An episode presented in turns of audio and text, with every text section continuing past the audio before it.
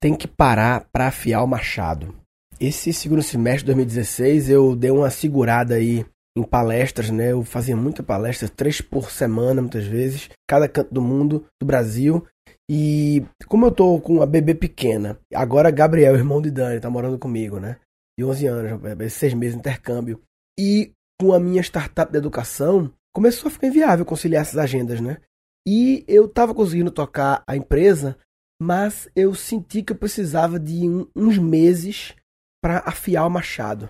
E afiar o machado, o que eu quero dizer é que, tipo, muitas vezes a gente faz as coisas de um jeito X, né? Comanda a empresa, cria os produtos, oferece os produtos. A gente sempre faz um jeito, todo mundo faz de um jeito.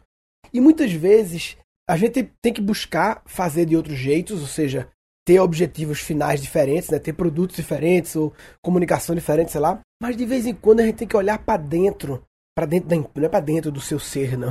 Pode ser também, é importante olhar para dentro do ser também, mas para dentro da empresa e começar a analisar o modo de produção das coisas. Porque a gente muitas vezes quer, com o mesmo modo de produção, gerar resultados diferentes. Que fica buscando, não, fazer diferente, produto diferente, não sei o quê. E muitas vezes requer mexer nos parafusos da máquina, né? Eu falo o machado porque eu sempre penso na analogia de você tá lá querendo cortar, sabe, uma coisa, uma árvore, escroto cortar a árvore, mas cortar alguma outra coisa se corta com machado fora, fora, fora a árvore. E você pode estar tá cortando e puta radio cortando. E vamos supor que está cortando, sei lá, outra coisa que não é árvore por hora. Mas muitas vezes, se você para 5 horas, você vai deixar de cortar cinco coisas que não são árvore mas nessas 5 horas, se alocar afiando o machado, pode ser que você retome cortando duas coisas que não são por hora. E aí, em algumas horas, você já recupera o que você parou, e aí você vai ter um ganho gigante para frente, né? Então, de vez em quando, parar para afiar o machado.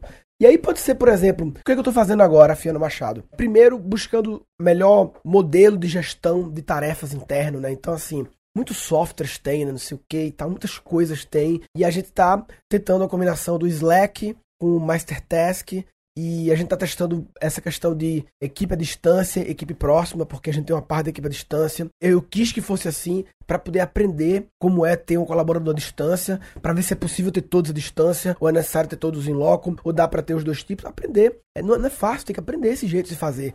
Tem novos modos de trabalho, né? Você pode ter uma rede de freelancers, ou você vai ter equipe própria, ou você vai ser consultoria, mentoria, o que é que você pode ter? Não é só encher a empresa de gente. Muitas vezes você pode ter menos pessoas, mas ter um, um mentor foda que dá um olhar quase como de. Eu tenho o Sud, que é um cara que. Ele é como se fosse um CEO terceirizado, né? Ou seja, assim, é um cara que dá uma visão de CEO, mas eu não posso pagar o salário dele como CEO, mas eu posso pagar um valor menor. E aí é como se se juntar talvez os mentorados dele pagam para ele, ele tem um salário de CEO, até um bom salário de CEO, né? Então ele é um CEO compartilhado, vamos dizer assim, é um novo conceito. E você pode ter para tudo isso, né? Para várias áreas você pode ter isso. E, e essa questão de softwares, isso aí eu não, eu não tenho resposta ainda de um jeito que funciona pra caralho, porque eu não encontrei ainda um jeito que funciona pra caralho. A gente já usou o Trello, e muitas vezes não é só o software, tem que ter a cultura da empresa também, mas é uma combinação, né? O software ele muitas vezes ajuda. O MasterTask eu preferi em relação ao Trello, que para mim ele é o Trello que foi masterizado em relação ao layout.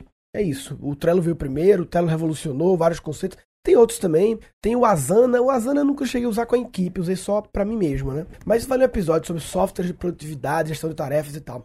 E esse parar para afiar o machado, eu tô dando um exemplo de seis meses que eu parei para afiar o machado da minha escola online para a bicha ficar redonda e tal. E não é que próximo ano depois eu vou sumir, não. Próximo ano eu apenas, com o machado bem afiado, eu consiga fazer minhas palestras, porque eu gosto de fazer palestra. Eu, meu tesão, minha, minha arte é fazer. Eu não posso parar de fazer palestra.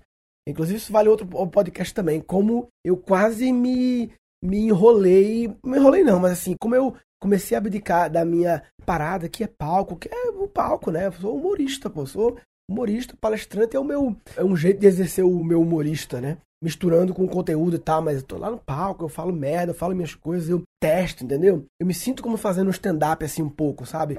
Só que é um stand-up que é sempre longo, de uma hora e pouco, misturo com outros conceitos, mas enfim. Eu comecei a deixar de fazer essa parada, quer dizer, tinha bloqueado 100% de forma mais radical para poder afiar o machado. Aí outro lado, né? Tipo, não precisa também parar para afiar o machado, não significa parar tudo totalmente. Eu tinha feito isso e acho que foi um erro de parei de fazer palestra durante dois, três meses, não fechei mais nada e comecei a sentir falta nas palestras. Se falta de ir lá, de conversar com as pessoas, obter feedback. Eu tinha falado isso no podcast já, né? Obter feedback das pessoas ao vivo, entendeu? Tal, isso é, é, é motivador também, né? Dá motivo para você ir pra ação.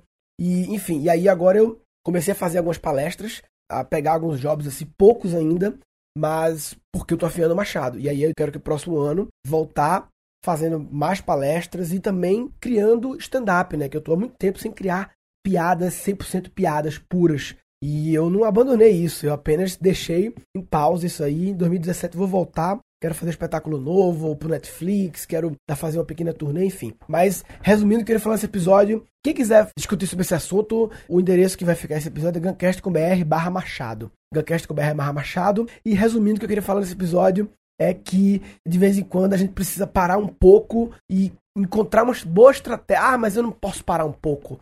Cara, sempre tem um jeito de parar mais criativo, inteligente é, e se você simplesmente pensar, ah, não tem jeito, e você nem sequer se abrir a buscar jeitos, esse é um dos grandes bloqueios da criatividade que eu falo no meu curso. As pessoas, elas se contentam com a primeira conclusão de tipo, não, não, o meu, o meu, você não conhece, o meu não tem jeito realmente para parar para afiar o machado. E muitas vezes, se você se abrir e disser, eu não tenho como opção não afiar o machado, a questão é qual é a melhor forma de fazer essa. Eu falo pausa, né? Mas é uma é uma pausa porque você vai ter que alocar tempo de um lugar para outro, não tem jeito. Então, não é pausa, é uma diminuição da velocidade, tá? Diminuição da velocidade para afiar o machado para depois voltar quente, né?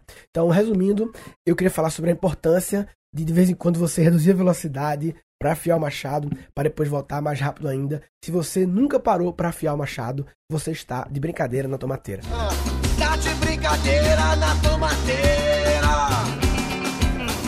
De brincadeira na tomateira. Ah, vai. Nesse episódio foram capturados três insights. Porque a gente muitas vezes quer, com o mesmo modo de produção, gerar resultados diferentes.